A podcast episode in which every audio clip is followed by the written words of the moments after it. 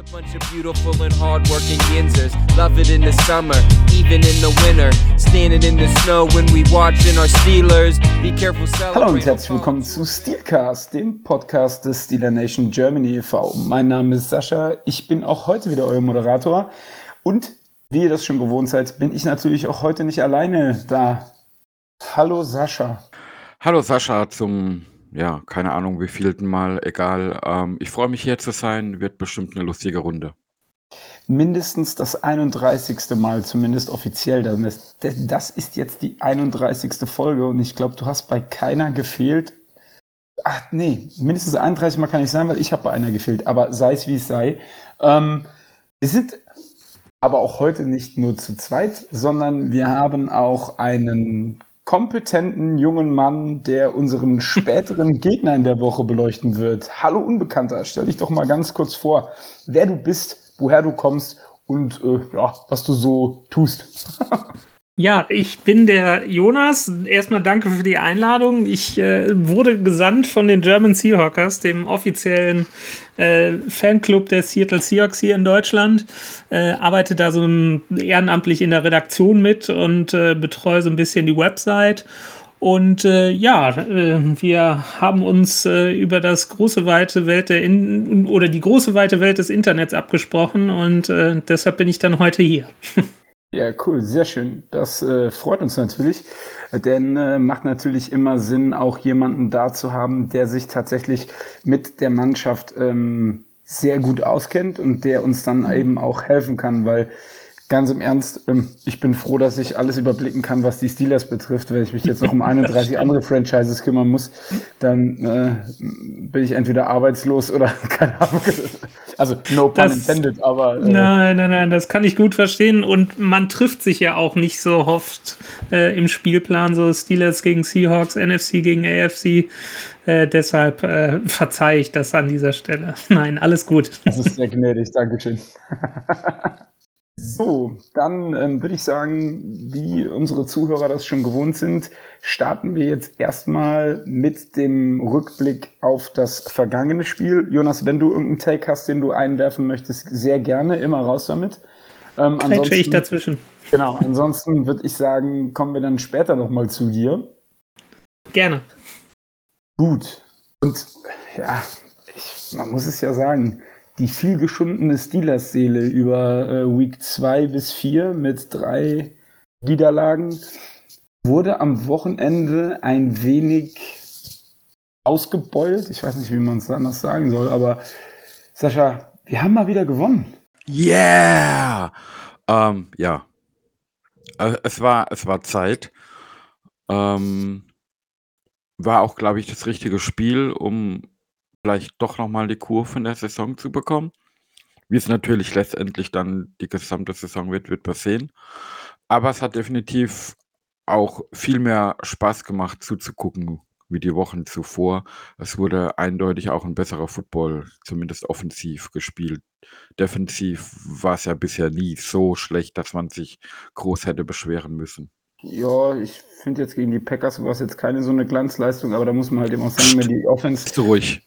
Ja, wenn die Offense einen phasenweise im Stich lässt, dann äh, ist das natürlich klar, dass die Defense irgendwann auch nachlässt. Ähm, aber kommen wir mal zu dem Spiel an sich. War das die richtige, richtige Mischung, Lauf und Pass? Oder ähm, was denkst du, was war der Schlüssel zum Sieg, vor allen Dingen gegen die Broncos? Na, ich denke, es war auf jeden Fall die Mischung für die derzeitige Situation. Ich meine, in den Wochen zuvor hat man gesehen, wenn halt Ben Roethlisberger äh, 50 bis zu 60 Pässe pro Spiel werfen muss, das ist einfach nicht die Lösung für diese Offense und für den Quarterback, den wir haben. Das passt so einfach nicht. Von daher hat jetzt gegen Denver, die ja eigentlich auch gar keine so schlechte Defense haben, ähm, das Laufspiel richtig gut geklappt. Äh, Najee Harris mit seinem ersten Spiel über 100 Yards. Und wenn natürlich du ein First bei einem First Down immer, ja, 4, 5 oder mehr Yards machst, dann macht es natürlich deine ganze offensives Bestreben ja viel einfacher. Du hast nicht mehr diesen Dritte und Lang, musst nicht unbedingt passen, sondern du packst halt eher das Passspiel aus, wenn du es möchtest.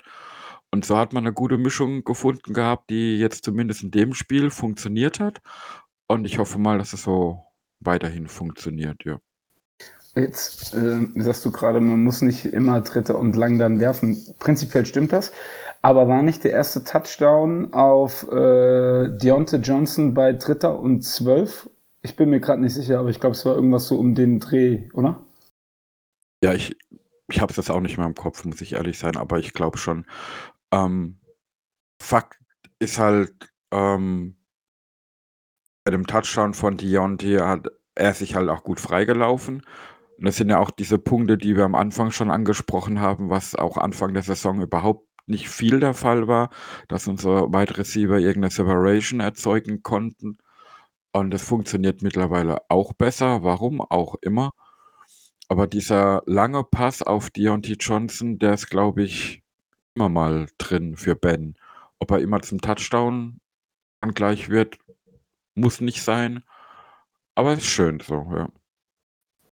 Ähm, jetzt muss man dazu sagen, Ben, der ja in den letzten Wochen viel, viel, viel, viel, viel ähm, Dreck abbekommen hat, ähm, teilweise auch zu Recht, hat in dem Spiel eigentlich ganz gut gespielt. Äh, 15 äh, Pässe von 25 angebracht, über 250 Yards und zwei Touchdowns.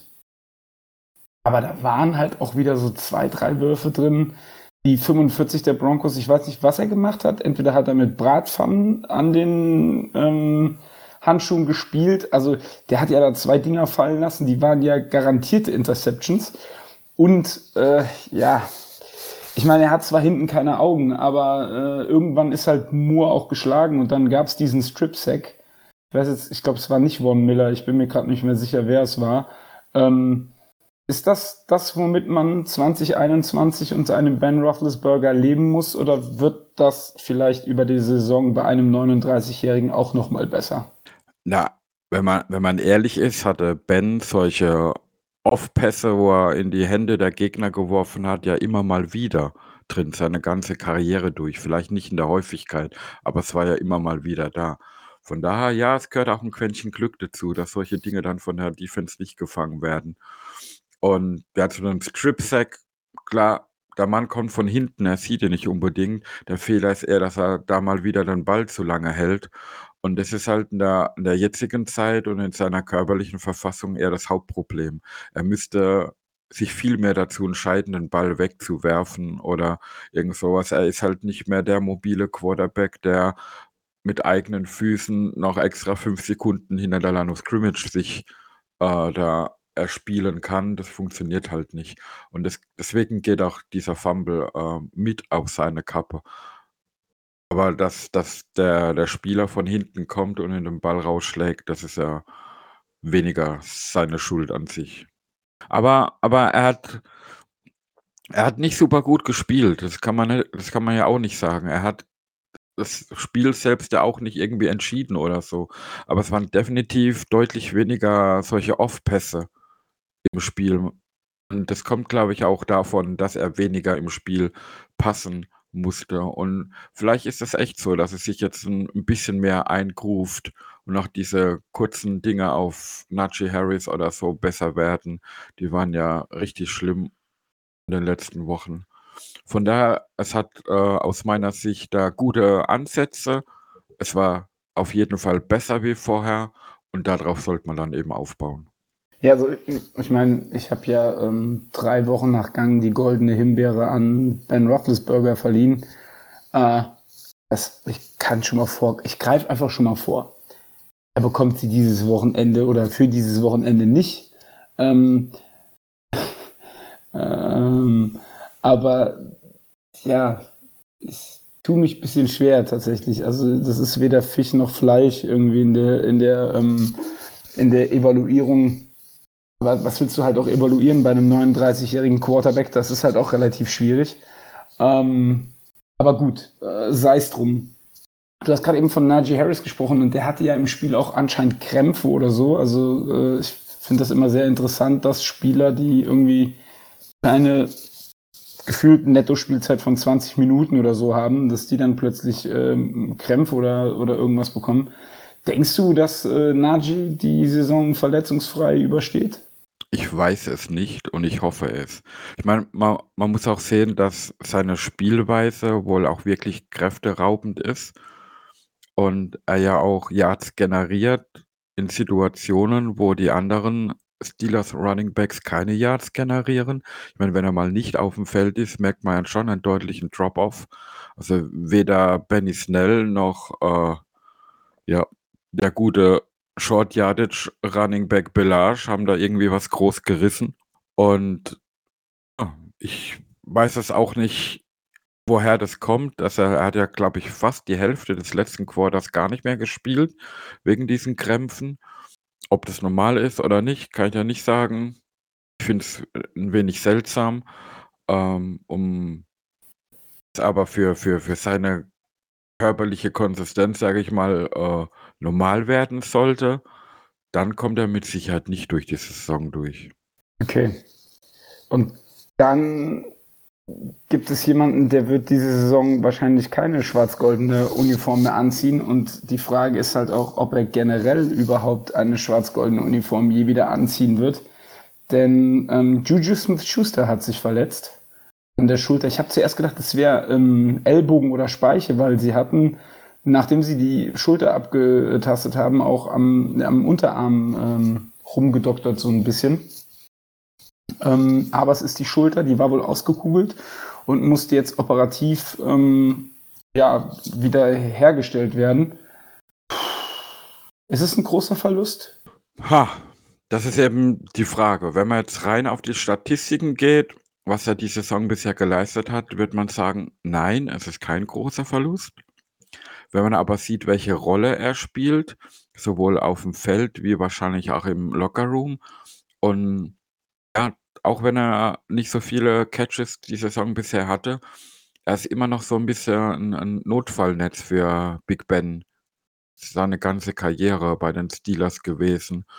Und man hat ja doch schon Vertrauen zueinander. Und er hat trotz allem viele toughe Catches vor allem gemacht. Und das wird fehlen, weil gerade, ähm, sag mal, als Slot-Receiver kommt da jetzt gefühlt nicht viel hinterher bei den Steelers. Ich meine, wir sind trotzdem noch gut aufgestellt mit Wide Receiver und Washington wird nachrücken. Aber ich denke, dass, wenn sie nicht noch einen anderen Ersatz holen, dann eher sogar Claypool mehr in den Slot gehen wird und Washington outside spielt. Und wie das dann funktioniert, muss man mal sehen. Gut, ähm, wenn Claypool dann immer wieder von äh, Leuten wie ähm, Vaughn Miller gedeckt wird, dann kann das ja auch mal 30, 40 Yards äh, tief gehen, ne? auf einer kurzen Passroute. Äh, äh, und ich dachte immer, das habe ich auch im Discord ja geschrieben, ich dachte immer, das wären so ein Steelers Exclusive, dass Outside Linebacker Speedy Guys irgendwie äh, covern. Aber ich habe es dann äh, am Sonntag auch mal bei den äh, Broncos gesehen. Ja, ist doch schön, dass andere auch mal so blöd sind, aber was wissen wir schon von der NFL, genau. Ja, gut, es hat natürlich auch mit dem Scheme zu tun, ne? das haben wir ja schon ja, auch ganz natürlich. oft erörtert. Das ist halt, ja. Äh, ja. Ich kann mir aber auch vorstellen, dass jetzt ähm, die Tight Ends vielleicht jetzt sogar noch öfters eingesetzt werden, endlich mit Empfehlung von Chuchu, weil er war natürlich ein Target vor allem in den kurzen und mittleren Pässen und wenn überhaupt ein Pass über die Mitte kam. Äh, Vielleicht kann der F noch viel mehr in seine Rolle reinschlüpfen, ja. Ich bin gespannt, wie sie das lösen werden.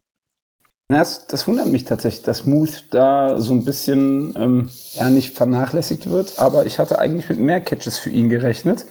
Ähm, vor allen Dingen nach dem, was sie auch in der Preseason in dem einen Spiel, wo sie da zwei Touchdowns, ähm, also eine Zwei-Touchdown-Connection hatten. Ich weiß, Preseason ist immer noch Preseason und äh, richtige NFL-Spiele sind dann nochmal was anderes.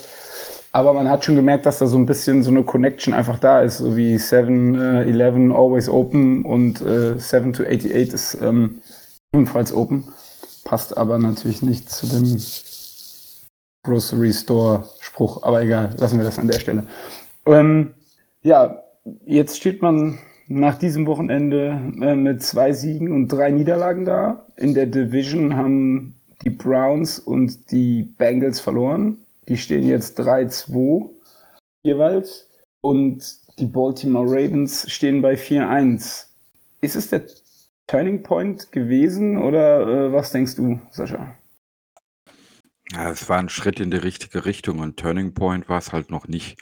Dafür muss jetzt erstmal äh, konstant wieder bessere Leistung abgerufen werden. Natürlich hat man jetzt das Potenzial, mit äh, ähm, Rekord von 500 in die Beiweek zu gehen. Äh, man hat ein weiteres Heimspiel nächsten Sonntag, aber das wird auch nicht leichter werden. Natürlich, äh, wenn man dann wirklich ich ich mag es nicht verschreien, aber wenn man die Chance hätte, das Spiel zu gewinnen, geht dann mit 3-3 in die Bye und das erste Spiel nach der Bye ist dann gleich wieder ein Division-Game gegen Cleveland, dann kann man zumindest innerhalb der, ähm, Division noch mal was retten und wenn man jetzt mal auf die gesamte AFC schaut, sieht sie dann so schlecht auch nicht aus, zumindest derzeit. Die Saison ist noch lang, die Division ist komplett geglichen, bis auf ein paar Ausreißer. Ich meine, Baltimore wird vorne wegmarschieren. Die gewinnen zwar viele Spiele auch nur sehr knapp, aber sie gewinnen sie eben. Und wenn man so einen Lauf hat und so eine Season, dass man halt diese knappen Dinger immer für sich entscheidet, äh, hat es meist ein positives Ende am Ende, also Ende der Saison hin. Ja, aber man muss ja nicht unbedingt die Division gewinnen. Man muss die Saison positiv gestalten. Und allein das wäre finde ich, nach dem Anfang der Saison und das, was auf als Kritik auf Spieler, Coaches und Franchise dann in den ersten Wochen eingeprasselt ist, wäre das ja schon toll. Aber ja, sie müssen konstant werden und das wird dann halt das Sonntag zeigen. Ähm, um, um, das äh, Denver-Spiel vielleicht ganz kurz noch abzuschließen. Wie bewertest du die Leistung von äh, dem Cornerback Pierre, der 42? Ich meine, der hat zwar die entscheidende Interception gefangen zum Schluss, auch mit einer äh, guten Coverage. Da war er, äh, also wenn es Shortfield ist, ähm, da ging es ganz gut. Wenn es Openfield ist, sah es eher so ein bisschen, da wurde er ein, zwei Mal äh, kräftig, äh, also wirklich geburnt. Äh, wie, wie bewertest du das Ganze? Meine, das sieht man bei ihm ja die ganze Saison schon so. Es, äh, in, über das Spiel hinweg sind es hoch und tief. Wie du sagst, die kurzen bis mittleren Distanzen verteidigt er sehr gut. Tief wird er recht häufig überlaufen und als Outside Corner ohne Safety, Safety Hilfe, Hilfe ist es natürlich dann ja äh, sehr prekär. Und der Touchdown auf Sutton von Denver war ja auch genau so ein Fall. Er wurde einfach mit Speed geschlagen ja, äh, ich meine, die die Interception zum Schluss, die war toll. Aber eine normale Pass-Defense hätte da ja, äh, auch gereicht. Es war ein vierter Versuch, der dann nicht ankam. Das Spiel wäre dann so oder so gegessen gewesen. Aber ich denke mal, dass es auf jeden Fall für sein Selbstvertrauen sehr, sehr wichtig war, so ein Play am Ende des Spieles zu machen. Und dann muss man halt sehen, ob, ob äh, Sutton wieder fit sein wird für am Sonntag und wie dann diese Outside-Geschichte aufgeteilt wird. Okay, dann haken wir das Spiel ab, freuen uns mal wieder über einen Sieg und ähm, kommen zu unseren allseits beliebten Rubriken. Und zwar der Gameball fürs Spiel, Sascha. Wer kriegt den von dir? Ja, ich, ich bleib, glaube ich, meinem Motto treu und habe nicht einen einzelnen Spieler, sondern eine Position Group, weil ich auch keinen einzelnen Darts rausnehmen kann und will. Aber für mich bekommt den Gameball nicht Najee Harris, nein, sondern die O-Line. Auch aufgrund dessen, weil sie so gescholten wurde in den letzten Wochen. Und ja, es ist nicht alles Gold, was glänzt. Es ist alles nicht perfekt. Man kann noch deutlich besser werden. Aber man sieht halt momentan einen Trend, dass sie von Spiel zu Spiel mehr zusammenwachsen. Und wenn ich dann Spielzüge sehe, ja, unser Rookie-Sender, er macht auch Fehler, aber die Athletik, die er hat, wenn man dann sieht, dass er äh, zwei Yards, nach zwei Yards an der Line of Scrimmage einen Linebacker blockt und den dann zehn Yards nach hinten schiebt, das immer vorteilhaft ist für den aktuellen Play oder so, die Frage stellt sich ja gar nicht. Aber die die die Jungs, die hauen sich rein, sie verbessern sich, sie wachsen zusammen und das finde ich schön. Ist aber bei einem RPO-Play relativ blöd, ne? weil du darfst halt nicht zwei, äh, zwei Yards nach vorne, auch wenn äh, der Kommentator, ich weiß nicht mehr genau, wer es war, aber der gesagt hat, normalerweise lässt man das so zwei, zweieinhalb Yards laufen und guckt dann einfach mal. Ähm, Fakt ist, wenn es ein Passspielzug ist, darfst du halt nicht nach vorne wegblocken und das hat er in dem Fall getan. Ja, er hat ihn dann äh, natürlich zehn Yards Downfield gedrückt, aber äh, äh, hat halt trotzdem eine Strafe dafür kassiert. Das nur mal so am Rande an der Stelle. Passiert. Ja, aber das Lustige war auch, ich muss auch ganz ehrlich sagen, ich habe das nochmal Revue passieren lassen. Auch das, was wir in dem Gespräch ähm, hatten mit Frank letzte Woche zu den Broncos, der ja gesagt hat, er traut dieser Run-Defense nicht. Äh, und jetzt muss man dazu ja wirklich sagen, der hat leider recht behalten. Also auf Seiten der Broncos leider recht behalten. Auf unsere, aus unserer Sicht natürlich super, dass er äh, das so gut analysiert hat und die Steelers das auch gleich äh, umgesetzt haben. Aber ähm, ja, da sieht man halt, manche sind halt bei den Teams tiefer drin als das, was man äh, so als normaler Fan mitbekommt. Ähm, ja, mein, mein Game, Entschuldigung. Er zeigt ja auch, dass diese Game-Highlights nie die ganze Wahrheit über ein Spiel sprechen. Ja, ja richtig, genau. Ähm, mein Game Ball geht an äh, Chase Claypool sechsmal angeworfen, fünf davon gefangen, 130 äh, Yards, ein Touchdown. Das war schon eine sehr, sehr gute Leistung, muss man einfach sagen. Hat mir sehr gut gefallen. Kann ich mitgehen. Er hat ja quasi auch den Johnson-Touchdown vorbereitet mit einem guten Catch. Als Chuchu dann ausgefallen war, hat er über die Mitte gut gearbeitet. Von daher kann ich nachvollziehen, ja. Sehr gut. Und dann fiel es uns ja in den letzten Wochen relativ einfach, goldene Himbeeren zu verteilen, weil äh, das ist bei drei Niederlagen relativ einfach. Ähm, bei einem Sieg, hm, hast du jemanden, der eine goldene Himbeere verdient hat? Ja, für mich ist es Ray Ray McCloud oder Ray Ray, keine Ahnung. Ähm, zum einen ist er hauptsächlich als, als Returner im Team und da kommt halt gefühlt gar nichts bei rum. Da könnte man auch irgendwie eine 'ne Tonne hinten hinstellen und warten, bis die Gunner bei ihm einschlagen. Und wenn er dann mal als Receiver eingesetzt wird, da kommt einfach gar nichts. Oft hat man Gefühl das Gefühl, die Connection stimmt einfach nicht. Du weißt ja dann halt nicht, liegt es dran, dass er falsche Routen rennt oder was auch immer. Aber gerade bei ihm fällt es oft auf, dass die Bälle doch sehr weit entfernt von ihm durch die Luft fliegen, wenn er denn mal angespielt wird und das ist blöd. Ist das jetzt so ein Henne-Ei-Problem? Man weiß nicht, ob es an Ben liegt oder an Ray Ray oder. Also, ich weiß es nicht. Aber so oft war Ben gegen Denver jetzt nicht mit seinen Pässen, dass ich diese Pässe auf Ray Ray nur Ben in die Schuhe schieben würde. Okay. Ja, ich habe mich lange gefragt, wem ich die goldene Himbeere gebe. Und ich gebe sie unserer Fourth Down äh, Defense. Weil das war teilweise später dann, boah, ich weiß gar nicht, wie viel, wie viel Fourth, also man hat, glaube ich, Denver zwei oder drei von elf Third Downs konverten lassen und dann später, als sie dann ja so ein bisschen aufgedreht haben in der Offense, waren es, glaube ich, vier von fünf Fourth Downs oder drei von vier, ich weiß es nicht mehr genau. Und es war teilweise ähm, No Huddle sehr schlecht verteidigt so dass es auch meiner Meinung nach nochmal spannender wurde, als es unbedingt nötig war. Sagen wir es mal so. Ja, kann man so sehen, habe ich jetzt kein großes Argument dagegen. Ich meine, das ganze Spiel über war dafür die Third Down Defense viel besser wie vorher. Jetzt kannst du dir die Karte ziehen, welche ist dir lieber? Also. Ja gut, du, du hast ja gesehen, dass äh, vielleicht nicht die Steelers, weil die Steelers sind sehr konservativ, was Fourth Down Conversions angeht oder Fourth Down äh, Ausspielen angeht. Ähm, aber du hast ja gesehen, was möglich ist.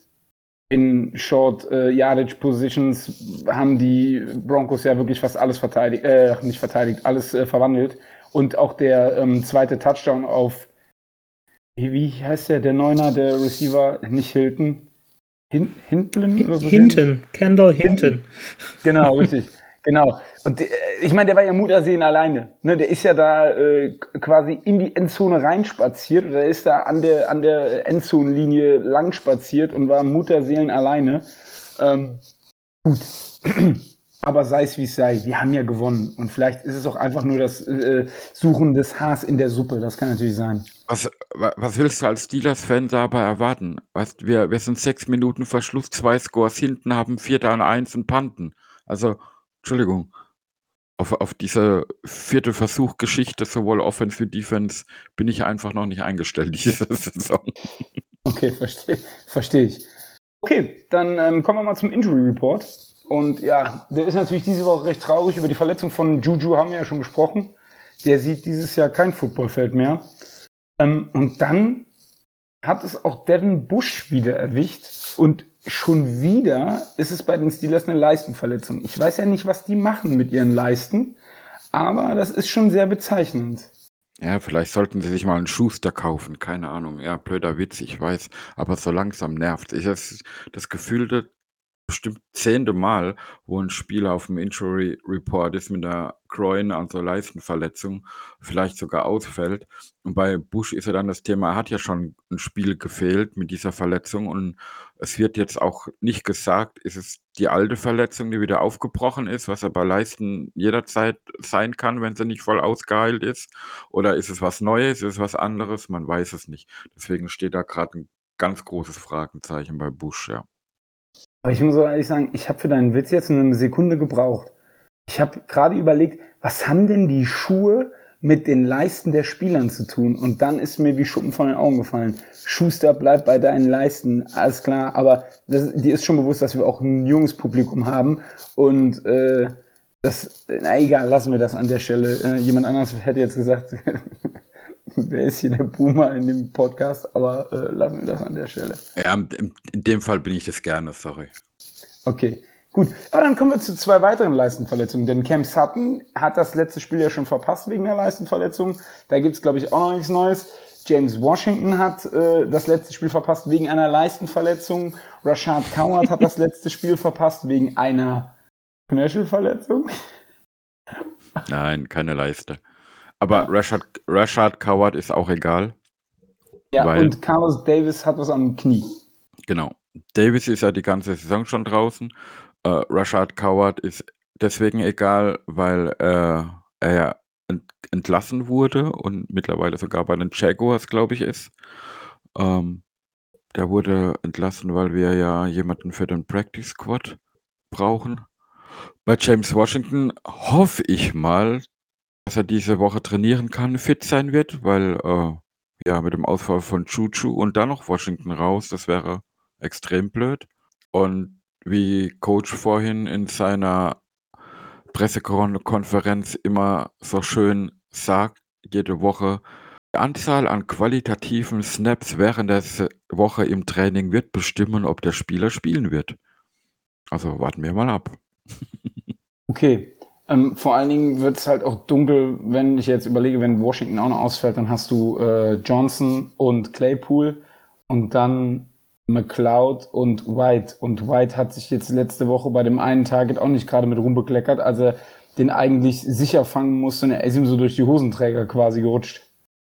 Ja, aber, aber ich, ich habe lieber noch White als dritte Option wie Ray Ray, ganz ehrlich. Aber wie du wie du sagst, es wird sehr dünn dann hinten dran.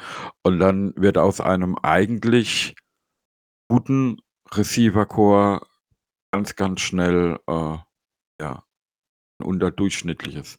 Weil man hat auch gesehen, mit nur zwei Receiver, die performen, kommt man heute leider nicht sehr, sehr weit, zumindest in einzelnen Spielen, ja.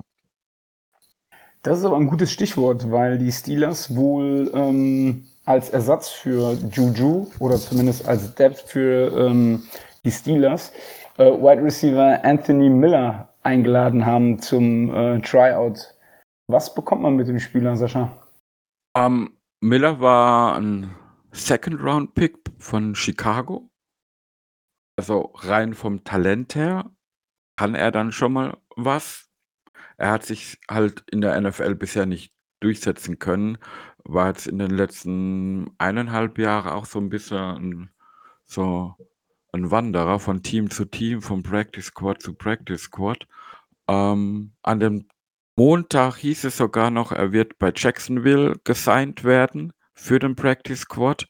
Und dann hat er wohl den Anruf von den Steelers bekommen mit einer Chance auf einen 53-Mann-Kader. Und jetzt ist es halt alles, hängt noch so ein bisschen in der Luft. Er muss erst so dieses typische äh, medizinische Prozedere über sich ergehen lassen, ob er denn fit ist. Äh, in Kombination mit einem Probetraining werden die Steelers dann wohl entscheiden, ob sie ihn verpflichten. Ähm, er ist eine gute Option für den Slot-Receiver, ein tougher Junge, ähm, der wie Chuchu auch diese, diese Patches, wo man genau weiß, danach ringt in der Birne äh, machen kann. Aber wie gesagt, ist dann auch wieder ein Potenzial, was er bisher in der NFL nicht, nicht zeigen konnte, sich nicht durchsetzen konnte. Noch dazu ohne Playbook-Kenntnisse. Selbst wenn sie ihn verpflichten, würde ich da zumindest fürs nächste Wochenende noch gar nichts erwarten. Ich denke, der wird dann trotzdem inaktiv sein. Okay, gut.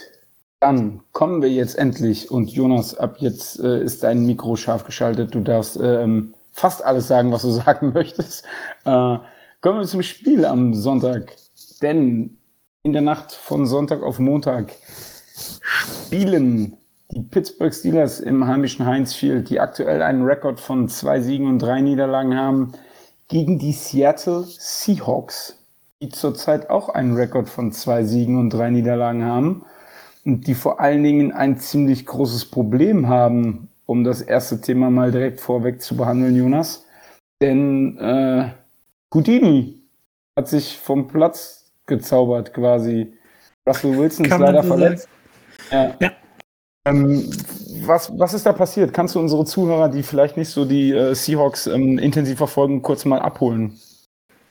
Ja, kurz und knapp lässt sich zusammenfassen, was ist da passiert. Aaron Donald ist passiert. Schöne Grüße an Drew Brees, der kennt das auch, ich glaube von vor zwei Jahren. Ähm, die Rams sind ja äh, Division-Gegner von den Seahawks in der NFC West. Und äh, ja, seitdem beide in in der NFL spielen, sowohl Aaron Donald als auch äh, Russell Wilson, äh, ja, ist Donald so ein bisschen das Kryptonit von, von Russell. Und äh, ja, diesmal hat er nach, hat er zugeschlagen und hat ihn bei, bei einer Wurfbewegung ähm, mit seiner Hand an, an der Wurfhand von, von Russell Wilson erwischt. Und dabei, ich muss das jetzt nochmal nachgucken, ich hatte nur die englische Übersetzung, ich habe mir jetzt eine deutsche rausgesucht, äh, ist dann quasi der Mittelfinger, wenn mich nicht alles täuscht, äh, ja, aus dem Gelenk gesprungen, also ausgerenkt, der Wurfhand. Und äh, es hat sich dann am Ende um einen sogenannten, habe ich noch nie gehört, Hammerfinger gehandelt. Ähm, dabei handelt, sich, äh, handelt es sich um eine Verstauchung des Fingers, äh, die aus einer verletzten Sehne herausrührt. Und dabei kann der Finger nicht mehr gebeugt werden. Sprich, der ist starr, was an der Wurfhand natürlich ungünstig ist. Und äh, deshalb hat er sich direkt am nächsten Tag in äh, LA operieren lassen und äh, hat sich Schrauben in den Finger einsetzen lassen. Und äh, damit ist jetzt sein Ironman-Streak, äh, seitdem er in die Liga gekommen ist, hat er kein einziges Spiel verpasst äh, als Starter, ist jetzt nach 164 Spielen gebrochen, weil ähm, ja so generelle Verletzungszeit äh, sind so zwischen vier und sechs Wochen, wenn es schlecht läuft sogar noch acht Wochen. Ähm, was den Seahawks eigentlich so ein bisschen entgegenkommt, es sind jetzt noch drei Spiele bis zur Bye Week. Sprich, äh, ja, mit dem legendären Heilfleisch von Russell Wilson äh, hoffen wir, dass er äh, nur noch nur vier Wochen ausfallen wird und dann nach der Bye Week äh, gegen Green Bay zurückkehren wird, sprich, dass er eigentlich nur drei Spiele verpasst, aber das wird sich natürlich zeigen, aber der Verlust an sich ist natürlich massiv. Absolut. Also ich glaube, eure Offense. Also bei wem ist das nicht so, wenn der Franchise Quarterback mhm. ausfällt? Ne, das ist klar, aber eure Offense steht und fällt halt eigentlich mit äh, Russell Wilson oder kann Geno Smith den adäquat ersetzen? Äh, sagen wir mal so, also Russ Wilson kann, glaube ich, äh, ich meine, ich sehe das jetzt voll de, aus der Seahawks-Brille, aber äh, ich sage es einfach mal so, Russell Wilson kann keiner ersetzen. Also das ist genauso wie, wie Patrick Mahomes oder äh, ja, der Go Tom Brady, das sind einfach so Ausnahmespieler, wenn man die hat, äh, dann sind die so gut äh, und bringen dein Team so weit nach vorne. Und wenn die dann nicht mehr da sind, äh, dann ist es halt schlecht. Äh, generell läuft es in dieser Saison, in dieser Saison nicht gut. Du hast es gerade gesagt, äh, bei einem negativen Rekord 2 und 3, das hatten wir uns vor der Saison ein bisschen anders vorgestellt. Ähm, und auch sowohl die Defense, komme ich gleich noch zu, oder kommen wir gleich noch zu, als auch die Offense sehen nicht so gut aus, was dann aber ähm, wieder heraussticht, von wegen kann man Russell Wilson ersetzen. Ich hatte es mal rausgeguckt. Ähm, er liefert oder hat in den ersten fünf Saisonspielen viereinhalb, weil ähm, zur, neben dritten Viertel ist er rausgegangen gegen die Rams. Ähm, hat er pro Wurf 9,6 Yards angebracht oder überwunden und äh, ein Quarterback-Rating von 125,3, was alles Nummer 1 in der NFL ist. Äh, unter den Quarterbacks. Da sieht man mal, äh, ja, was er so bringt. Und ja, die Frage nach Geno Smith, ähm, ja, er ist halt ein, ein ja, das ist halt schwer zu sagen, weil er hat noch nicht so richtig Backup-Quarterback gespielt. Das letzte Mal, wo er, glaube ich, weil eben Wilson so konstant ist und sich nicht verletzt, das letzte Mal hat er, glaube ich, letzte Saison gegen die Jets im vierten Quarter gespielt, als Seattle irgendwie mit 30 Punkten vorne lag und der Coaching-Staff gesagt hat, okay, wir spielen das jetzt safe. Ähm, was dann ganz interessant war, äh, gegen die Rams äh, ist er halt ins kalte Wasser geworfen worden im vierten Viertel und hat gegen die, die viel gelobte Rams Defense dann direkt mal aus dem Stand weg einen 98-Yard-Drive zum Touchdown das Spielfeld runter vorgelegt und war eigentlich relativ fehlerlos. Ähm, hat dann, äh, die Seahawks haben sich in der ersten Halbzeit selbst verbaut. Sie hätten eigentlich 21 zu 3 führen müssen, äh, haben aber irgendwie zwei Touchdowns fallen lassen und sind dann nur mit 7 zu 3, mit einer 7 zu 3 Führung in die Pause gegangen und haben das Spiel dann am Ende noch mit äh, 26 17 verloren. Und äh, Smith hätte das Spiel im letzten Drive gewinnen können äh, mit einem mit einem Touchdown Drive. Ähm, hat dann aber leider, beziehungsweise war überhaupt nicht sein Fehler, noch eine Interception geworfen, die dann, also diese Game Sealing Interception, die dann so zusammenkam, dass äh, Tyler Lockett, äh, Wide Receiver, einer der des zweiköpfigen Monsters, nenne ich es mal, ähm, einfach gestolpert ist und den, der hätte den Ball locker gefangen, aber dadurch, dass er halt am Boden lag, stand der Verteidiger dahinter und hat sich gefreut und den Ball dann gepickt. Ähm, deshalb war das schon relativ ja, ermutigend. Also wir hätten es uns schlimmer vorgestellt, gerade gegen die Rams Defense. Frage ist es natürlich, ob er es über ein ganzes Spiel äh, durchhalten kann als Starter. Du musst dir keine Sorgen machen, weil ähm, normalerweise sehen die Steelers äh, erfahrungsgemäß gegen Backup-Quarterbacks richtig beschissen aus. Äh, okay. Also von daher äh, mache ich dich schon mal Mut für Sonntag. das, das ist gut, ja. Zum, zumal wir dann auch teilweise festgestellt haben oder auch so, so Beobachter, ähm, dass Smith dann im äh, ja doch so ein bisschen Unterschiede zu Russell Wilson noch an den Tag gelegt hat, die, die Wilson vielleicht nicht so gut kann. Das macht äh, Smith äh, auch teilweise aus der Erfahrung heraus. Also er, er spielt relativ gut die, die Tight Ends an, äh, was Wilson selten macht, ob es jetzt am Gameplan liegt oder ob er äh, immer, ihm wird ja nachgesagt, äh, dass er immer für das Big Play geht und direkt seinen ersten Read dann nimmt und wartet, bis der offen ist. Ähm, also Smith spielt die, die Titans gut an. Er hat einen guten Screen Pass drauf. Der war bei Wilson diese Saison auch Katastrophe teilweise, die Screenpässe. Und äh, anders als Wilson, der immer oder oft auf das Big Play geht und entsprechend lange den Ball hält, Houdini-mäßig, äh, wird Smith den Ball auch relativ schnell los, wenn er Druck im Gesicht hat. Äh, das sind so, so Features, äh, die ihn vielleicht von, von Wilson so ein bisschen abheben, aber nochmal ersetzen kann, kann Russell keiner. Und äh, ja, sag mal so, mit, mit Smith hätten wir noch was Schlechteres erwischen können. Äh, deshalb schauen wir uns das mal an. Ja, genau, schauen wir es uns mal an, weil ich sage es mal, das ist recht platt. So ich als Außenstehender der die Seahawks nicht so sehr verfolgt, meistens nur von Highlights oder so halt sieht. Ähm, Sascha hat es am Anfang ja schon gesagt, äh, Russell Wilson wird oft auch ein bisschen als, als Houdini bezeichnet und für mich ist er halt ein Quarterback, der, sorry für die Ausdrucksweise, aus Scheiße Gold machen kann. Und erfahrungsgemäß, was er von Gino Smith, wenn er dann gespielt hat, in der NFL gesehen hat, war das in der Vergangenheit eher genau umgekehrt. Mhm. Ähm, aber ähm, er war jetzt halt eine schöne Weile nicht auf dem Feld gestanden. Deswegen ist es jetzt für die Außenstehenden, die ihn auch, ihn auch nicht aus dem Training kennen, glaube ich, ein ganz großes Fragezeichen. Weil ähm, ob man jetzt im vierten Quarter, wie du sagst, ins kalte Wasser geworfen wird oder dann eben sicher weiß, ich muss das nächste Spiel starten in einer Situation, wo es meinem Team nicht so gut geht, kriegt natürlich auch wieder einen ganz anderen Druck. Und ich glaube, das war in der Vergangenheit das Hauptproblem von Gino Smith, dass er mit so einem Druck nicht gut umgehen konnte. Und wenn wir beim Wortspiel bleiben, wenn unsere Defense dann auch endlich mal wieder schönen Druck ausüben kann auf den gegnerischen Quarterback, kann das für die Steelers eigentlich nur positiv enden. Aber das sind schon wieder ganz viele Wenn und hätte und ja, vom Konjunktiv allein gewinnst du eben kein Spiel. Ja, hm? dazu hätte ich auch direkt mal eine Frage, Jonas, weil das schließt sich da gerade an. Wie gut ist denn eure Offensive Line? Also ich habe ja bis jetzt immer nur gehört, äh, Seahawks und Offensive Line sind zwei Dinge, die nicht zusammenpassen.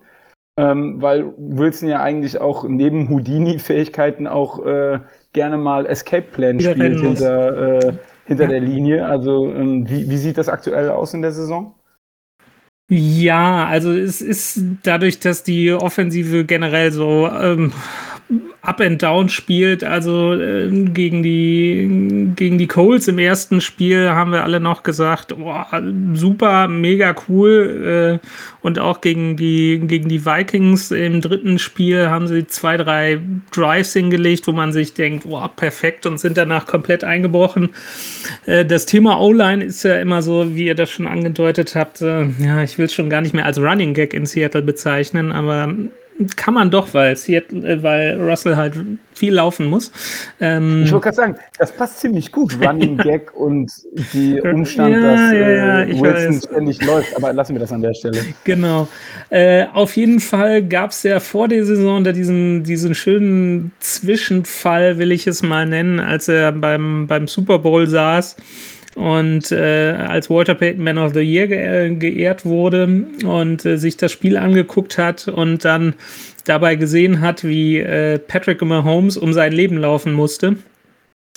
Äh, da hat sich dann irgendwie dieser ganze angestaute Frust gelöst und er hat dann nachher in einer Fernsehsendung ja seinen relativ ungewöhnlich äh, dem, dem mal Dampf abgelassen und mal gesagt, ja, er wird zu viel, wird zu viel gesackt werden und äh, da müsste was passieren. Und dann folgten so zwei, drei Wochen, wo tatsächlich irgendwelche Trade-Gerüchte ins Kraut schossen.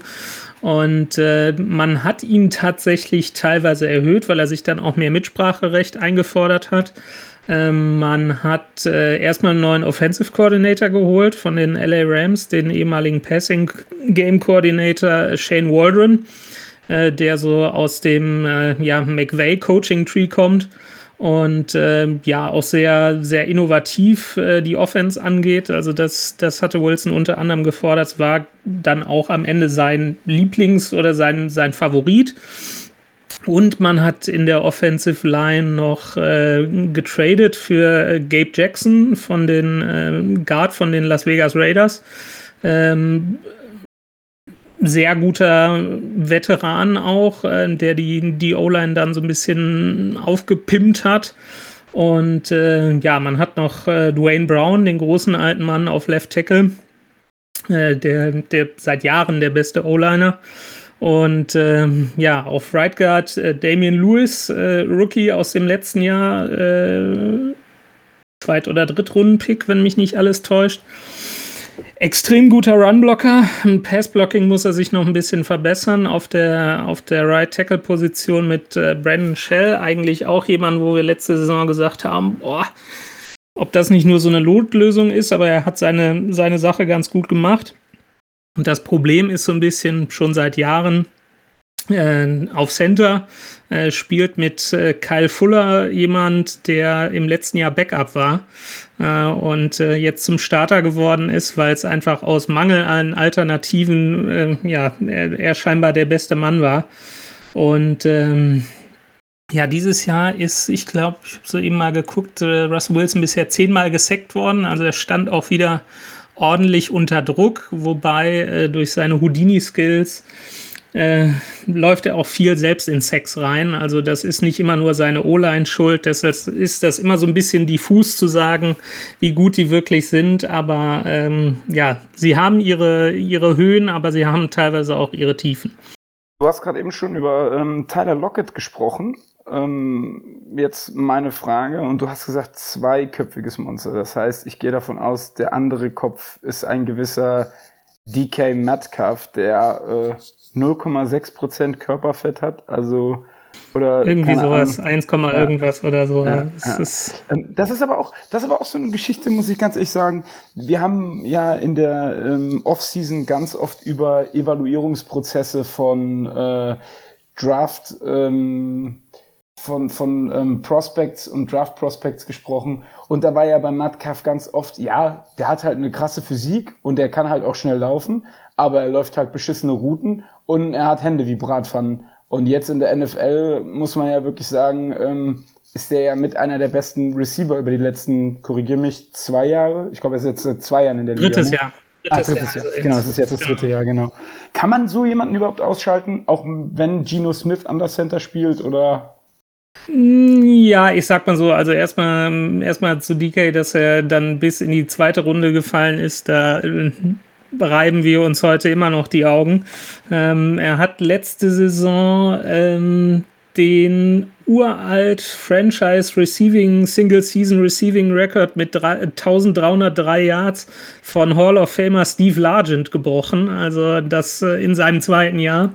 Das will schon, will schon was heißen. Ähm, ja, er ist natürlich eine physische Erscheinung gefühlt eher wie so ein Tight End und kein, kein Wide Receiver. Also das, das ist schon, schon extrem beeindruckend. Und äh, ja, er hat halt teilweise, man merkt, dass er noch relativ roh ist. Also ähm, er hat seine, sein, seinen Peak natürlich noch lange nicht erreicht im, im dritten Jahr. Der ist jetzt 24, wenn mich nicht alles täuscht. Ähm, und äh, kann seinen, seinen Körper natürlich auch wahnsinnig gut einsetzen, äh, vor allen Dingen gegen, äh, gegen Cornerbacks, die ihn dann, ihn, ihn dann covern. Ähm, hat in dieser Saison auch schon äh, fünf Touchdowns gefangen und äh, ja, ist, äh, ist jetzt kein, kein, schlechter, kein schlechter Arbeitsnachweis.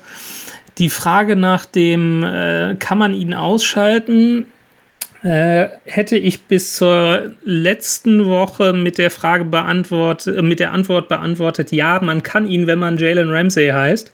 Ähm, der hat ihn äh, in den zwei Jahren, äh, in denen er, ähm, na, in denen DK in Seattle gespielt hat, äh, in jedem Divisionsduell und auch in dem Playoff-Spiel letztes Jahr komplett vom Spielfeld genommen. Also da hat er wirklich kein, keine Schnitte gesehen. Ähm, sonst, äh, ja, setzt er sich halt, setzt er sich halt immer gut durch. Letzte, letzte Woche hatte er aber einen guten Tag gegen Jalen Ramsey. Ähm, da hat er 5 von 5 Bällen für 98 Yards und zwei Touchdowns gefangen.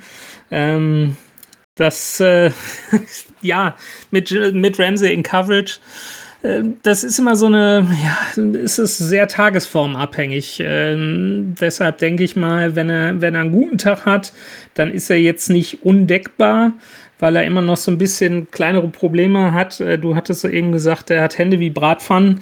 Ähm, das äh, ist immer noch so ein bisschen sein Problem. Also ich kann mich an einen Pass letzte Woche gegen, nee, es war auch gegen die Rams, genau. Ähm, nee, gegen die, gegen die äh, 49ers in der Woche davor erinnern, wo er seinen äh, Corner, äh, ich glaube, er ist sogar in Double Coverage angespielt worden und hatte seinen, den einen Cornerback hat er schon, schon verbraten und ist dann in den Contested Catch gegen den anderen gegangen und ist dann irgendwie gefühlt zwei Stockwerke höher gesprungen und hätte den Ball nur aus der Luft flicken müssen und hat ihn dann fallen lassen. Also das ist immer noch so ein bisschen sein, sein Problem teilweise, dass er einfach, er hat er schon zwei, dreimal diese Saison gehabt, wo man sich sagt, den kannst du aber fangen. Also äh, ja, wir, wir sitzen hier weit weg, aber das waren wirklich fangbare Bälle. Und äh, ja, das ist immer, immer so die Frage. Aber wenn er einen guten Tag hat, dann äh, wird es schon sehr schwer für gegnerische Defenses, ihn, ihn zu stoppen. Vor allem, wenn ich mir unsere Cornerbacks rein körperlich ansehe, habe ich da schon ein bisschen Angst davor. Da holt ja Metcalf gefühlt einmal Luft. Ne? Unser Cornerback hängt ihm dann quer unter der Nase. Also ich bin gespannt, wie das ausgeht. Und ähm, auch mal ein bisschen auf das Ausschalten zu gehen. Das Beste ist dann natürlich, wenn man dem Quarterback gar nicht die Zeit dazu gibt, ihn anzuspielen. Und ich glaube, das ist die Chance, die die Steelers suchen müssen, ja. Würde ich auch so sagen. Also der Druck auf die O-Line muss, muss schon da sein, eben auch mit, mit Geno Smith. Ähm, dann dann könnte es wackelig werden. Ähm, ob Seattle dann den richtigen Gameplan hat, ähm, den haben wir uns in den letzten Spielen teilweise schon erhofft. Der kam dann irgendwie nicht so richtig zum Tragen, ähm, eben nochmal durch die Sehnsucht nach dem Big Play. Ähm, was dann immer sehr gut hilft, wenn sie es dann zwischendurch wirklich mal machen, ist dann wirklich auf das Kurzpassspiel zu gehen. Aber das wenden sie relativ selten an, warum auch immer. Ähm, vielleicht bringen sie es gegen die, packen sie es gegen die Steelers mal ähm, aus mit einem anderen Gameplan, gerade auch was, was Geno Smith angeht. Ähm, da musst du dann als Offense einfach anders planen und vielleicht ist das die Chance, dass sich da mal in dem, im Mindset der, der Coaches vielleicht, vielleicht ein bisschen was ändert. Okay, dann habe ich eine Frage und vielleicht ist die ein bisschen provokant. Ähm, das darfst du jetzt gleich entscheiden, aber immer wenn ich an die Seattle Seahawks denke, denke ich an die Legion of Boom. Ist da noch ja. viel Legion of Boom in der Defense oder ist das eher so Legion of nicht mehr so Doom. viel Boom? ja, Doom. Ja. ja, ja, ja, das ist, das ist die große Frage, die wir uns auch stellen. Also ähm, rein von den Stats her würde ich sagen, da ist gar nichts mehr, hat gar nichts mehr mit der Legion of Boom zu tun. Auch da gucke ich jetzt mal eben nach. Ich hatte es mir soeben noch mal rausgesucht. Es ist das zweite Jahr in Folge, dass die Seahawks Defense in der ersten Saisonhälfte auf Kurs ist, wenn es so weitergehen sollte, bis zum Ende der Regular Season die schlechteste Defense aller Zeiten zu sein. Äh, die haben dieses Jahr äh, ligaweit die meisten Pass Yards kassiert. Nee, äh, die Buccaneers haben sogar die meisten Pass Yards kassiert. Ähm, die Seahawks haben 1528 Passing Yards zugelassen und äh, 726 Rushing Yards, was äh, pro Spiel äh, das Schlusslicht der Liga mit 450,8 zugelassenen Yards pro Spiel bedeutet. Ähm. das ist es, Freunde. Das ist es. Das ist der Schlüssel zum Sieg. Das ist es. Ja, Einfach genau. Yards einschenken. Einfach Yards einschenken. Fertig. Ja, das ist, das ist so ein bisschen das Problem. Also vom, vom Talent her sind wir auch vor der Saison einfach von was ganz anderem ausgegangen. Äh, natürlich haben wir da in der, in der Mitte der Defense immer noch äh, Bobby Wagner, den äh, ja, ich muss sagen, ich bin Bobby Wagner Fanboy, ist mein absoluter Lieblingsspieler. Und äh, ich hatte nach der letzten Saison habe ich auch noch mal so ein, so ein Stück über ihn geschrieben. Äh, eine, wir haben dann immer so eine seit zwei Jahren so eine Kategorie nach der Saison eine Liebeserklärung an. Die erste ging an Russell Wilson 2019, die zweite ging 2020 an Bobby Wagner. Da habe ich mal so ein bisschen recherchiert. Der ist in seiner Karriere ist jetzt 30 äh, ist in seiner Karriere bisher sechsmal ins First Team All-Pro gewählt worden und äh, der Linebacker mit den meisten oder Mittellinebacker mit den meisten All-Pro Votes, First Team All-Pro Votes war Ray Lewis mit sieben. Also äh, da sieht man dann mal, was, äh, was der Mann äh, leistet. Hat auch, ist auch diese Saison wieder, äh, hat schon 58 Tacklings gesetzt, äh, was Nummer zwei in der NFL ist. Ähm, aber auch der ist äh, zwischendurch so ein bisschen, gerade was Coverage angeht, diese Saison etwas, ja, nicht so, nicht so auf der Höhe. Ähm, dann kommt noch der, die D-Line oder der Pass Rush dazu, der eigentlich letzt, gerade Anfang letzter Saison die große Schwäche war und sich dann in der Saison so ein Turnaround aufgetan hat, wo sie, wo sie dann auf einmal richtig gut waren. Ähm, ja, die sind eigentlich bisher so die, die beste Unit diese Saison und was halt absolutes Schlusslicht ist, ist halt die, die Secondary. Äh, wir schlagen dann immer die Hände über dem Kopf zusammen, wenn dann, äh, ja, beim, wenn es dann dritter Versuch und 17 war es, glaube ich, zum Beispiel äh, gegen die Vikings und äh, ja, man denkt, ja, vielleicht kommen sie jetzt vom Feld. Und äh, ja, die Folge ist dann dritter Versuch und 17 Touchdown Vikings. Äh, klatschen wir dann auch immer in die Hände. Oder äh, dann gab es auch die schöne Situation, auch gegen die Vikings, dass äh, sie eigentlich endlich mal vom Feld genommen wurden beim dritten Versuch und äh, der Ball vom Quarterback aus auf die rechte Seite gegangen ist, aber in, in Live-Feed sahst du dann so aus der, auf der linken Seite, so aus dem Off, so eine Flagge ins Feld fliegen. Und da war dann auch einer der Cornerbacks dabei, der hat sowas in seinen, äh, na, Gegenspieler, den gegnerischen Wide Receiver sowas von in die Boden gehalten. Also da wurde das Trikot immer länger. Und der Quarterback, hast du dann auch in der Wiederholung gesehen, der hat in dem Moment hatte überhaupt gar nicht auf die linke Seite des Feldes geguckt. Also der Ball wäre da niemals hingegangen. Sprich, der hätte den eigentlich laufen lassen können. Ähm, und dadurch äh, haben sie dann auch, ich glaube, ein Touchdown war es nicht, aber ein Field Goal ist dann daraus geworden. Und ähm, ja, in der Secondary äh, ebenfalls ein großer Name, ähm, Jamal Adams. Letztes Jahr für na, teuer Geld, wird man im Fußball sagen, für jede Menge Draftkapital von den New York Jets geholt worden. Äh, auch All-Pro Safety für zwei First-Round-Picks, ein Drittrunden-Pick und im Gegenzug irgendwie einen Safety, Bradley McDougall, nach New York gegangen und dann noch einen Viertrunden-Pick gekriegt. Und ähm, ja, letztes Jahr ein Rekord für ähm, äh, Defensive Backs aufgestellt mit neuneinhalb Sacks, aber so Coverage ist auch nicht so sein Ding. Auch diese Saison nicht, ist er teilweise, wird er ziemlich verbraten, genau wie der Rest, äh, der Rest der Secondary. Und äh, ja, das könnte so die Chance sein äh, für die Steelers. Kannst du bitte aufhören? Kannst du bitte aufhören? Das klingt alles zu gut. Hör bitte auf. Da, da, da, da musst, da musst Theoretisch hinken. Ja, ja, ja. Nein, es ist aber wirklich so. Also ja, äh, haben, ja. haben wir keine gute Erfahrung mitgemacht. Immer wenn wir dachten, hey, das passt, das matcht für uns, und dann ging es total in die Hose. Von daher Boah, es macht mir gerade echt Sorgen, was du da erzählst. Ja, das ist auch so ein bisschen, wir, wir packen uns da natürlich an den Kopf, aber mittlerweile bin ich auch so der Meinung, ja, vielleicht ist es dann mal nicht ganz so schlecht, irgendwie als Favorit ins Spiel zu gehen, sondern vielleicht mal so ein bisschen als Underdog und zu sehen, äh, zu sagen, ja, vielleicht, wie geht's denn aus dieser Perspektive?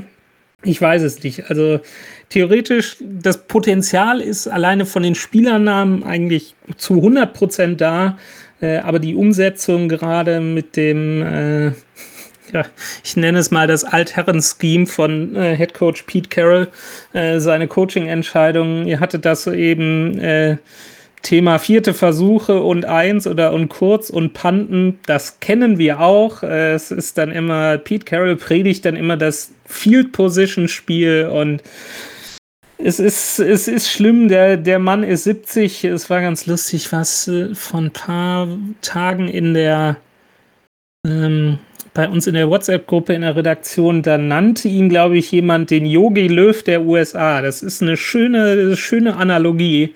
Ähm, ja, ob das alles noch so zeitgemäß ist, was er da, was er da coacht, fragen wir uns nicht nur seit diesem Jahr. Aber ähm, ja, nochmal vom Potenzial, vom, von den Namen her und vom Potenzial her ist eigentlich alles da, aber die Umsetzung ist halt teilweise katastrophal. Der, der Sascha, der hat da jetzt auch noch eine Frage, wenn wir denn schon mal einen Mann mit Wissen da haben, weil aus einer Sache werde ich bei Seattle, wenn ich jetzt vorm Spiel drauf geschaut habe, überhaupt nicht schlau. Und es ist euer Laufspiel. Ähm, ihr habt Chris Carson als hauptsächlichen Running Back hat, ja, knapp über 10 Rushes pro Spiel. 230 Yards bisher erlaufen, was jetzt auch nicht so super viel erstmal erscheint. In dem Spiel, wo er statistisch die schlechteste Leistung hat, hat er aber die meisten Touchdowns pro Spiel, in, nämlich zwei gemacht. Ähm, liegt es jetzt eher an eurem Play-Calling und was er spielt? Oder liegt da der Hund bei ihm selbst begraben? Das kann man halt da nicht rauslesen. Also brauchen wir keine Angst vom Laufspiel der Seahawks zu haben? Oder wie sieht es da aus? Ja, ich sag mal so, also äh, das ist auch, das ist auch wieder so ein, so ein zweischneidiges Schwert. Also keine Angst davor sollte man vielleicht nicht haben, weil wenn man, wenn man weiß, wozu Chris Carson in der Lage ist, ähm, der ist ja auch ein sehr physischer Running Back, der äh, ja sehr gut da drin ist, äh, Tackles zu brechen. Ähm, und wenn man ihn denn lässt und wenn das, wenn das Coaching-Scheme stimmt, äh, dann äh, kann er Defenses sehr wehtun. Das hängt aber wirklich, äh, wirklich auch vom, vom Coaching-Scheme ab, äh, wenn sie denn hoffentlich äh, die Mischung finden. Also das hat man gerade gegen, gegen Indianapolis im ersten Spiel gesehen. Da waren sehr gute Run-Plays dabei, auch so Outside-Zone-Runs, die nicht immer nur durch die Mitte gingen.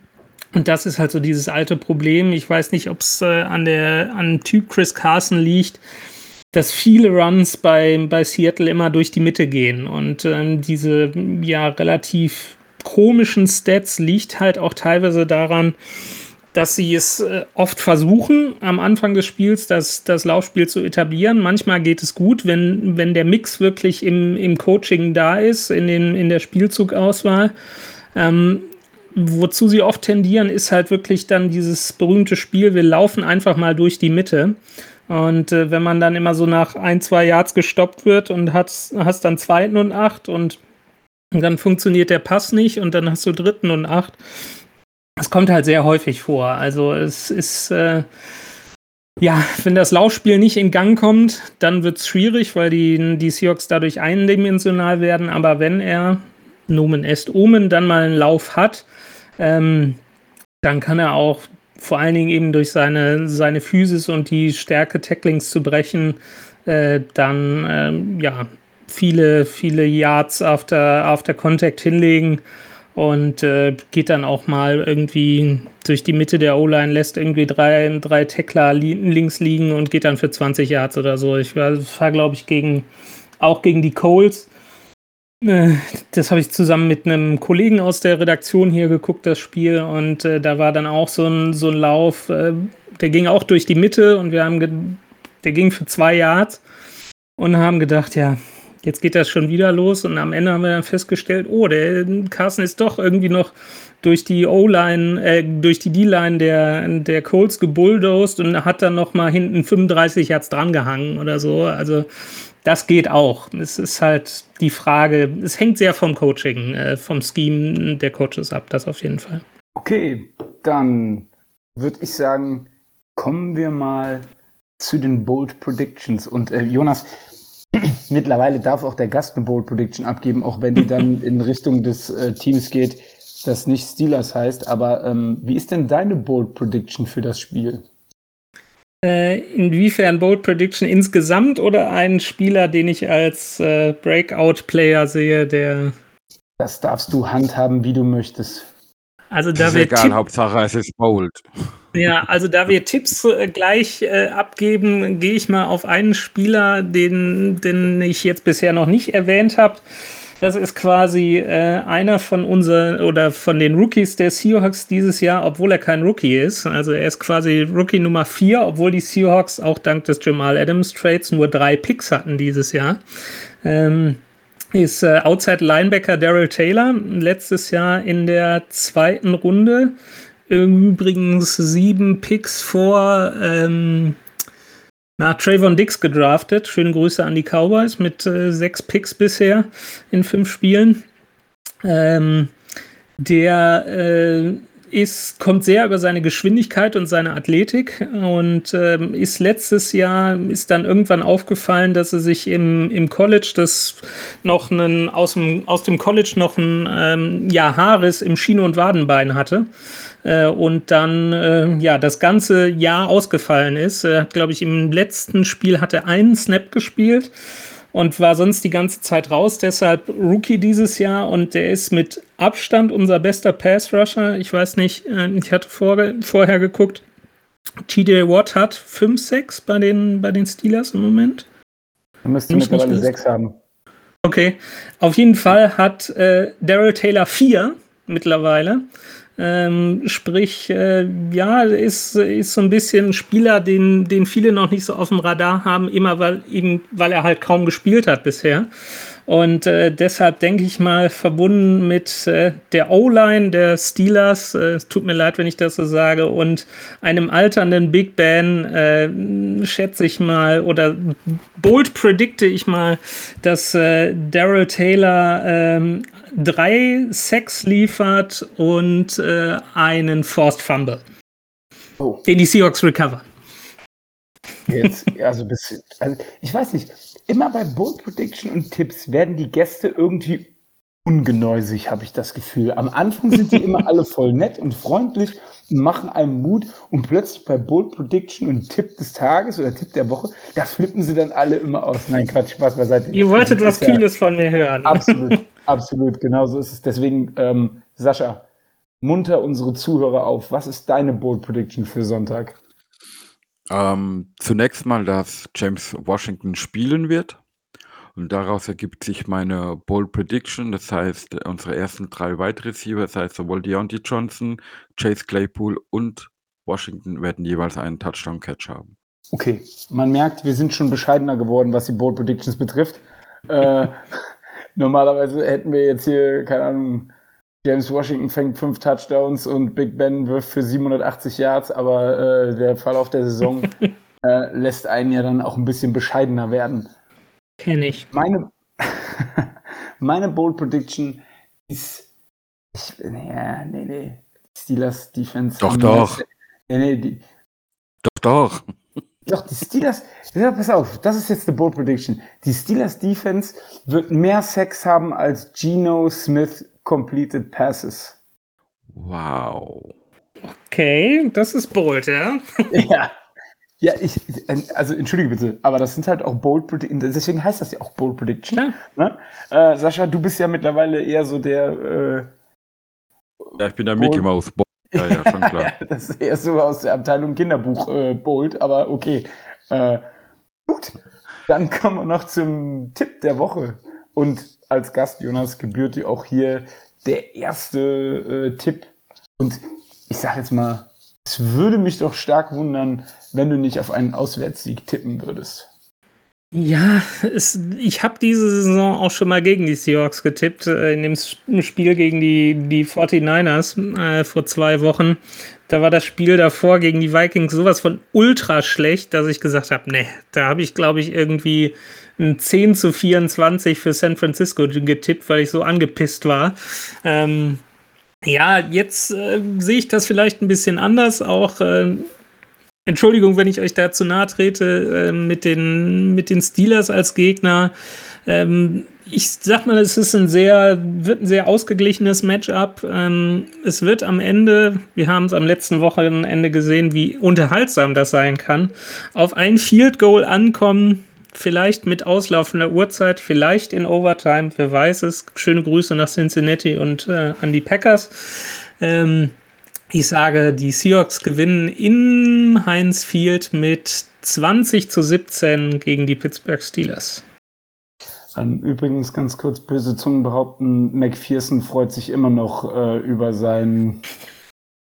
Das war aber auch bitter.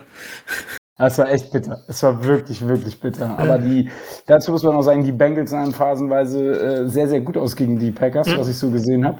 Das war echt ähm, tragisch zum Schluss dann tatsächlich. Ja. Total.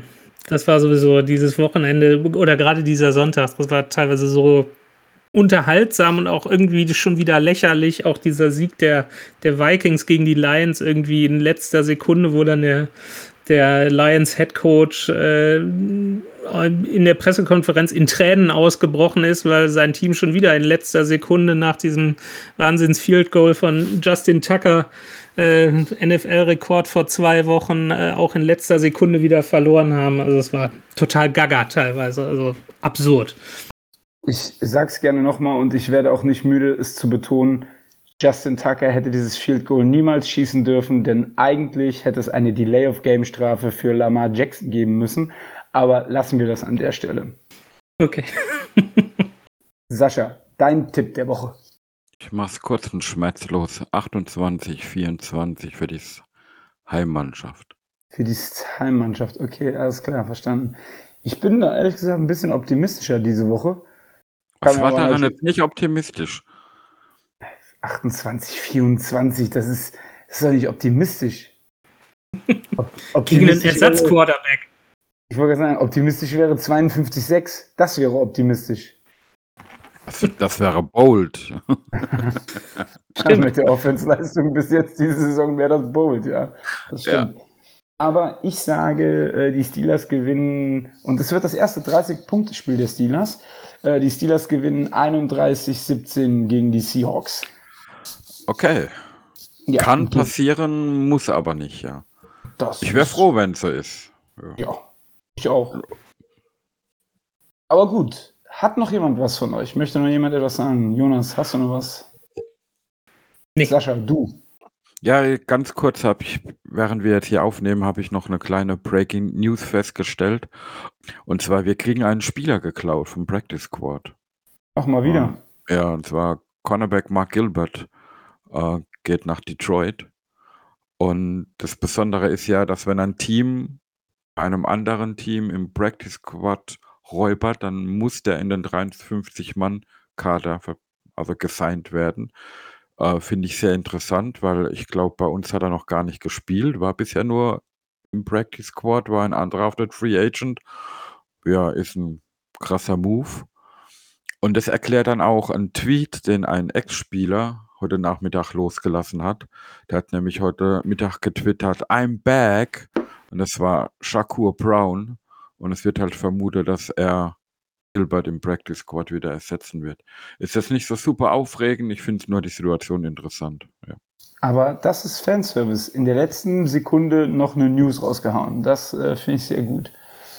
So. I'll do my very best. Wunderbar. Dann, wenn ihr nichts mehr habt, Jonas, vielen Dank, dass du dir die Zeit genommen hast, auch ähm, hier mit deiner Expertise äh, zu glänzen. Ja. Das ähm, war sehr, sehr angenehm. Vielen Dank dafür. Vielen Dank, dass ich da sein durfte. Und äh, ich mache nochmal, sonst äh, jagt mich meine Redaktion wieder mit der Forke durchs Dorf. Äh, mach nochmal ein bisschen Werbung, wenn ihr euch irgendwie, wenn ihr Interesse an den Seahawks habt äh, und nach deutschem Content sucht, vielleicht auch so ein bisschen Recherche vor dem Spiel noch. Äh, unter Twitter at äh, German Seahawkers äh, nee, at Seahawkers GER, äh, Instagram German Seahawkers oder unseren Podcast, wo es auch eine Steelers Preview geben wird, ähm, Ballhawks. Ähm, dazu ganz kurz, du weißt schon, dass wir das noch rausschneiden können. Ne? Nein, Quatsch. da bin ich machtlos, aber ich habe es versucht. Er hat es wieder nicht gesagt. Nee, ich, ich, genau. ich, ich, muss sagen, ich bin jetzt aktuell durch deine Teilnahme so gut über die Seahawks informiert wie bisher selten in meiner Karriere. Von daher vielen Dank dafür. In das deiner Karriere, ho, in deiner Karriere, der fein her. Nicht schlecht. Gut, wenn von euch niemand mehr was hat, dann bleibt mir nur noch zu sagen, joint dem e.V. Ähm, ich glaube, die Seahawks haben, oder die German Seahawkers haben aktuell noch mehr Mitglieder als wir und ich denke, das, das kann man auch ändern, weil wir reden über Ein Vögel. klein bisschen mehr haben wir. Wir reden über Vögel. Seid ihr hm. alle Ornithologen in Deutschland oder was hier los? Oder wie viele Mitglieder habt ihr zurzeit? Äh, gute Frage. Nächste Frage. Ich glaube so knapp 1300. okay, krass. Das ist nicht schlecht. Ja, wir sind der größte, größte offizielle Fanclub eines NFL-Teams in Deutschland. Also, also Jungs, uns fehlt noch eine ganze Stelle in den Zahlen, also eine Null hinten. Also strengt euch an. Kommt Ja. herbei, ihr Richtig. Kinder, kommt herbei. Joint den e.V., joint unseren Discord-Server, diskutiert mit uns an Spieltagen, kommt gerne nach Heidelberg. Wie ich heute erfahren habe, gibt es am 31.10. wieder eine Watch-Party im Dubliner. Ähm, ich werde leider nicht da sein, weil meine Frau hat äh, Kinderauszeit und ich passe auf unsere Tochter auf. Das aber nur mal so am Rand.